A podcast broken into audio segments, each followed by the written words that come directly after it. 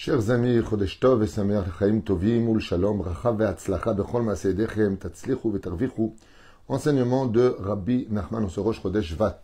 Shiur acheté par notre ami Binyamin Israël pour la réussite, santé, bonheur et protection par le mérite de Rabbi Nachman Ben Fega pour Binyamin Yaakov Ben Josian, Joël Luna, Bat Rachma, Osnat Simcha, Shmuel Meir, Ari Menachem Mendel, Vezeev Nachman Bene Joël, à qui on souhaite beaucoup de réussite, Bracha ve'atzlacha pour cette étude du Sefer Amidot sur le char Arachmanout, la miséricorde. On pensera en même temps à l'élévation de l'âme de tous les métés Israël, la foi chez les mains de tous les malades d'Israël et bien entendu tout ce que vous désirez au monde. Amen. Ve Amen. Nous allons voir ensemble euh, les conséquences de l'Arachmanout, duquel nos Chachamim nous apprennent qu'il faut faire très attention, que même si la pitié, la miséricorde que nous devons avoir les uns pour les autres, est primordial pour évoluer dans le judaïsme. On ne peut pas être un homme de Dieu si on n'a pas de miséricorde, bien sûr, mais il faut aussi canaliser sa miséricorde.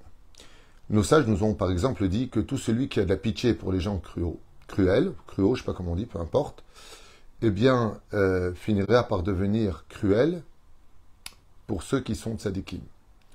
Et celui qui est, donc en d'autres termes, bon avec les mauvais, donc je traduis plus simplement, finira par être mauvais avec les bons. De qui est-ce que l'on parle pour ce proverbe-là? On parle du roi Shaoul. Le roi Shaoul, al Shalom, qui était un grand sadique, a été bon vis-à-vis de Agag, le roi des Amalicites, d'Amalek. Il a eu pitié de lui, mais il, n'a pas eu pitié des Kohanim de la ville de Nob de les tuer parce qu'ils avaient protégé le roi David. Donc ils étaient mourés de Malchut. En d'autres termes, ils avaient un digne de vous avez trahi la couronne du roi. Donc il les a tués. Aman, son aïeul, donc Agag, tu l'as laissé vivre. Tu as eu de la pitié pour lui.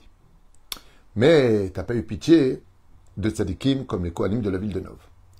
Au sage de nous dire, fais très attention, il est bon d'avoir de la pitié là où il faut qu'elle soit mise, et il est bon de prendre du recul là où les choses doivent être respectées. Je voudrais vous dire une discussion qui, qui, me touche particulièrement, entre autres ce matin, que j'ai vu avec une personne on parlait justement du respect d'autrui. Et euh, dans la Torah, par exemple, on nous demande de respecter tout le monde. Tout le monde a le droit à son respect, c'est évident. Mais quand quelqu'un pratique de l'idolâtrie, la Torah nous dit c'est une mitzvah, dans la Gemara, c'est marqué c'est une mitzvah de se moquer de l'idolâtrie des autres, mais ça ne veut pas dire que je vais me moquer de la personne qui la pratique. Mais c'est une mitzvah. Quand quelqu'un fait, par exemple, euh, une fois tu tombes sur euh, des gens qui disent mais vous savez c'est pas joli vous vous moquez d'une autre religion. Mais si cette religion c'est pas une pas une vraie religion dans le judaïsme quand on critique la, religion d'une personne c'est pas qu'on la critique cette religion c'est pas le but. Il y a une mitzvah de se moquer de la vodazara. Si c'est de la vodazara dans le cas échéant d'accord eh bien c'est une mitzvah de se moquer de la vodazara mais il n'empêche qu'on doit avoir du respect pour toute personne. Et c'est tout la différence entre les juifs et les autres, c'est que les autres, ils ont fait des guerres ethniques. Hein? Eux, ils ont fait carrément verser du sang. Nous, on ne fait pas verser du sang, les juifs. Nous, on a une mitzvah de nous moquer de la Vodazara. Et c'est une mitzvah. Il n'y a pas besoin d'être euh, euh, minutieux dans ce domaine. Quand il s'agit d'idolâtrie, mitzvah de se moquer. Et la reine, il est très important des fois, euh, dans l'éducation, d'avoir beaucoup de patience pour nos enfants, d'avoir beaucoup de, de de miséricorde pour nos enfants. Mais si l'enfant ne comprend pas et qui prend cette gentillesse pour de la faiblesse, eh bien, la vraie miséricorde, c'est des fois aussi de punir. Donc, canaliser sa miséricorde, c'est quelque chose d'essentiel dans le monde, surtout dans lequel on vit. Car tout doit être utilisé pour le meilleur de l'avenir de chacun d'entre nous. Donc, bien sûr qu'on doit avoir la miséricorde, bien sûr qu'on doit avoir de la pitié, bien sûr qu'on doit être bon les uns vis-à-vis -vis des autres, mais la Torah nous a donné des ordonnances pour nous cadrer. Des ordonnances pour nous cadrer. Mais la de façon générale, il est très bon d'avoir un rave, un tanit racham, proche de, proche de soi, pour savoir si, des fois, il faut agir avec la miséricorde ou rester sur ses positions. Par exemple, quelqu'un te fait du mal. Tu lui pardonnes Tu lui pardonnes. Il te refait du mal. Tu lui pardonnes Akol met Hachem, grâce à toi je fais des caparottes, il te refait du mal, et il te refait du mal, il te refait du mal. À un moment, tu vas dire, bon, je pardonne, mais par contre, il va falloir qu'il comprenne que le pardon n'est pas si facile que ça. Maintenant, il va falloir qu'il mérite le pardon.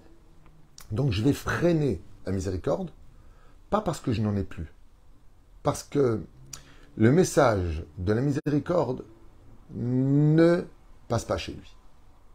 Donc, être miséricorde, c'est important. Vous savez, j'ai eu, un jour un rendez-vous qui m'a secoué, franchement. C'est un homme qui est venu me voir et qui m'a parlé. Donc, je n'ai pas entendu, bien sûr, le son de cloche de sa femme. Je vous fais juste part de son son de cloche à lui, donc on ne peut rien en faire puisque sa femme n'est pas là pour répondre. Il y a quand même quelque chose qui sonne à l'oreille dans ce qu'il dit. Parce que c'est vrai que ça peut arriver. Bon Il m'a dit, vous savez, avant avec ma femme, tout allait super bien. J'ai une femme qui est un peu dure, et il faut la cadrer. Et euh, donc j'avais mis Léola, et j'avais mis Léola, et je lui ai dit, écoute, ça suffit avec ça, ça suffit comme ça, et ça a toujours été bien, dix ans de bonheur avec elle. Et même ma femme me le disait. Un jour, je suis parti à un cours de Torah, et j'ai entendu, il faut tout accepter de sa femme, un, cours d'un rave, qui expliquait la Torah de Rabbeinu, justement, la Torah Binarman de Preslev, et, la femme, et la femme, et la femme, et la femme. Et depuis, eh bien, je laisse tout, je laisse tout passer avec ma femme. Et maintenant, eh bien, elle, a commencé à élever la voix. Elle a pris vraiment le rôle de l'homme à la maison. Et moi, à comme est Hachem, et je m'écrase, et je me tais, et je dis rien, comme l'a enseigné ce. J'ai donné le guet à ma femme il y a un mois. Ça a débouché au divorce. Alors je lui ai dit, écoute, ça c'est ta version des choses. Mais il y a une chose de sûre, c'est que tu vois dans la route, quand on roule, ouais, il y a le talus de chaque côté de la route. Tu sais pourquoi il y a le talus? Pour t'enseigner que si tu t'endors au volant, en allant sur le talus, tu vas voir une différence, tu entends les gravillons. Des fois, il y a le banc jaune pour te réveiller, pour te dire que fais attention. C'est pas, pas parce qu'on peut rouler vite sur la route qu'on peut se permettre d'aller sur les extrêmes. Il faut pas être à l'extrême dans la vie dans une vie de couple, si tu n'as pas de pitié pour ta femme, elle n'a pas de pitié pour toi, alors qui va en avoir pour vous? Mais il faut cadrer les choses.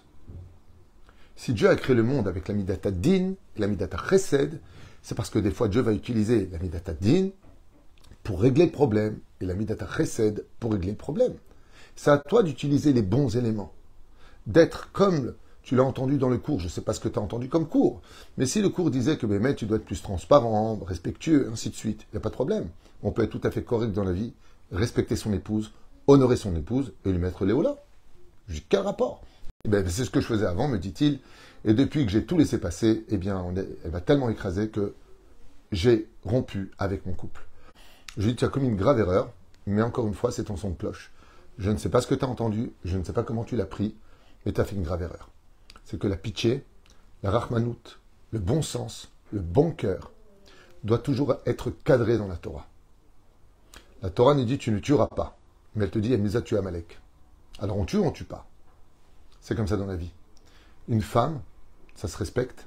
Un enfant, ça se respecte. Un non-juif, ça se respecte. Un animal, ça se respecte. Tout se respecte. Un vêtement, dit la Gemara, ça se respecte. Mais le vêtement, c'est pas moi chaque chose doit servir à une mesure précise. C'est pour ça d'ailleurs que j'adore l'hébreu. Je veux dire pourquoi?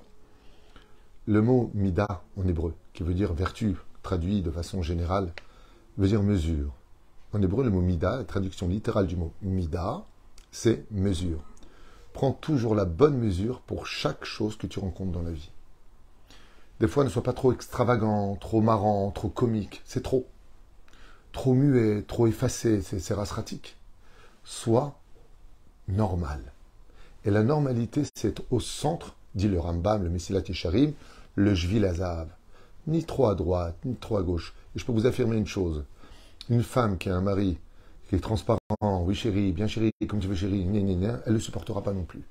Parce que la femme, elle a besoin de poser sa tête sur un homme, et non pas sur un truc transparent, euh, où j'ai peur de ma femme. Elle n'aime pas ça, la femme. La femme veut suivre son mari. Mais quand le mari est un exemple, quand le mari lui donne envie, de s'approcher du soleil qu'il émane. Et la reine, il n'y a pas besoin d'être une néné, oui, j'ai peur. Ta femme, elle t'envoie balader, tu la remets à sa place. Mais là, je te permets pas de me parler comme ça. Qu'est-ce qui t'arrive? Tu aimerais que je te parle comme ça? C'est comme ça qu'on parle avec sa femme. Tu sais il n'y a pas besoin d'être. Je lui dis, je comprends pas, t'es passé à l'extrême du mec, attention, tu bouges une oreille, au mec, tu peux m'écraser quand tu veux. Donc je lui dis, t'as commis une erreur, il m'a dit, vous avez raison. Tov. Alanim, celui qui a pitié des gens qui sont pauvres. Ben eh bien qu'il sache que Dieu aussi, quand il aura besoin de la pitié d'Hachem, Dieu sera là pour lui. Des fois, euh, pas des fois, tous les jours, toutes les secondes, on a besoin que Dieu nous regarde avec un œil de miséricorde. Donc Dieu t'envoie des fois sur ton chemin des pauvres, des gens en difficulté, des gens qui ont besoin d'être consolés, des gens qui ceci et cela. C'est une occasion pour toi d'acheter le droit, d'avoir aussi un œil qui t'observe du ciel avec pitié. Gam Menatzer Tamid, celui qui a une grande pitié dans son cœur, qui pardonne, qui avance. Menatzer Tamid. Rabbi Nachman, il dit on sort toujours gagnant quand on a cadré une fois de plus, fois on a entendu ce que j'ai dit, quand on a de la pitié pour les uns et les autres. Même quand on a des fois une belle fille ou une belle mère ou un beau frère, une belle sœur. Bon, allez, Quand il n'y a plus de pitié entre nous les hommes, il faut savoir que Dieu envoie la famine dans le monde. Alors je sais que ce que je vais dire va énerver certainement quelques personnes qui ne m'intéressent pas du tout, je vous dis ouvertement sans aucune gêne. C'est quand une fois j'avais dit que je ne comprenais pas la mentalité des Américains d'envoyer 50 milliards de dollars euh, à l'Ukraine pour lui acheter des armes et de se débarrasser de la Russie comme puissance mondiale en utilisant comme un espèce de, de jeu d'échiquier comme ça, en envoyant les Ukrainiens faire la guerre pour eux pour obtenir des matières premières par la suite et d'avoir autant de clochards de SDF aux États-Unis pour lesquels ne serait-ce que la moitié, 25 milliards de dollars auraient tellement été bien utilisés à acheter des caravanes pour placer des familles entières avec des enfants américains dans un pays de capitalistes pour leur donner un, toit sur la tête, des enfants dans la rue, des hommes et des femmes qui dorment dans des voitures par milliers aux États-Unis, si ce n'est pas par millions. Vous avez pitié de vous-même au niveau des caisses, mais vous n'avez pas pitié du peuple qui vit dans votre propre pays. C'est des malades. Quelqu'un un jour m'a dit n'importe quoi, vous dites n'importe quoi. Euh, c'est ce que je pense et c'est ce que pense la Torah. Gam zelot nitrabe, quand il n'y a plus de pitié entre nous, on force l'autre à voler quelque part. Parce qu'il va te demander de l'aide, tu lui dis non, non, non, non, la fin va justifier les moyens à ses yeux, et il risquerait, chaz shalom, d'en arriver au vol. Mais c'est pas ce que dit Rabbi Nachman. Il dit, quand il n'y a plus de pitié, le vol se fait ressentir de plus en plus. Tout celui qui prie Dieu de tout son cœur, automatiquement aura le mérite d'avoir la pitié des gens qui sont pauvres. Alors quand on dit des gens qui sont pauvres, c'est ceux qui n'ont pas de Torah, ceux qui n'ont pas d'argent, ceux qui n'ont pas la santé, ceux qui ont besoin de conseils, la pauvreté dans son ensemble. Michel Rahmanut Nishtagea, il faut savoir que la punition de celui qui n'a pas de pitié finira par devenir fou. Nishtagea, il devient fou. Celui qui rend le bien pour le mal qu'on lui a fait, son salaire, c'est que Dieu lui rajoute des jours de vie. Et plus que ça, Yamim Veshanim, c'est-à-dire s'il devait mourir à 70 ans, il mourra à 90 ans, par exemple. Le salaire de celui qui fait du bien à celui qui ont fait du mal, Marich Yamav Ushnotav. Grâce à la pitié que tu as pour les uns et les autres, tu vas finir par vaincre tes envies l'envie de l'argent, de la débauche, les envies de, toutes sortes de choses, tu finiras par les vaincre. Voilà une belle ségoula, ceux qui ont des addictions. Remplissez votre cœur de pitié, encore plus, et ça finira par partir. Ben Rabbi Nachman dit, tout celui qui voit son frère dans le malheur, et qu'il aurait pu le sortir du problème, le mec il a son, un juif qui est dans la difficulté financière, et lui-même il est en difficulté, il ne peut pas l'aider, donc c'est un peu compliqué. Bezrat Hashem. Le reine, il dit comme ça, si tu peux aider ton frère et que tu ne le fais pas, tu es considéré comme si c'est toi qui l'avais tué. Quand tu vois une personne qui est dans, qui est dans problème quelconque, problème de shlombaï, de santé, de, d'argent, et que euh, tu peux rien faire pour lui, alors Rabbi Nachman, il dit, au moins, prie pour lui. La parole ne coûte pas cher. agunim. Oh, Goula pour les qui marche. Allez bakashat rahamim. Quand tu demandes de la pitié dans le ciel pour les autres, tu auras le mérite de faire un très bon shidur avec une personne digne de toi. Rabbi Nachman. Adan et ben Adam et kanachon. Celui qui juge tout le monde du bon côté dans ce monde, c'est-à-dire on parle entre nous les juifs qui caron, eh bien, aura le mérite de ressentir vraiment la grande valeur de chaque fête juive qui vient dans sa vie.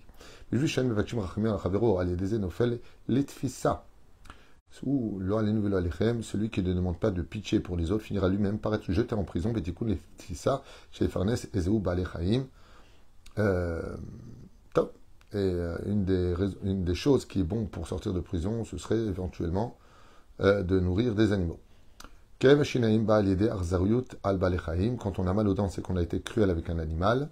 une des grandes ségoulottes qui existent pour retirer la tristesse à l'idée eh bien, c'est d'avoir de plus en plus pitié des autres. Et pour finir, Préserve-toi toujours de ne jamais faire du mal à un animal si tu ne veux pas que le mal s'en prenne à toi. Celui qui a de la pitié pour les mécréants aura de la cruauté pour les tzadikim, c'est ce qu'on a vu tout à l'heure. Baruch Adonai Leolam, Amen, Amen. Quelques enseignements sympathiques qui nous donnent un peu plus de force.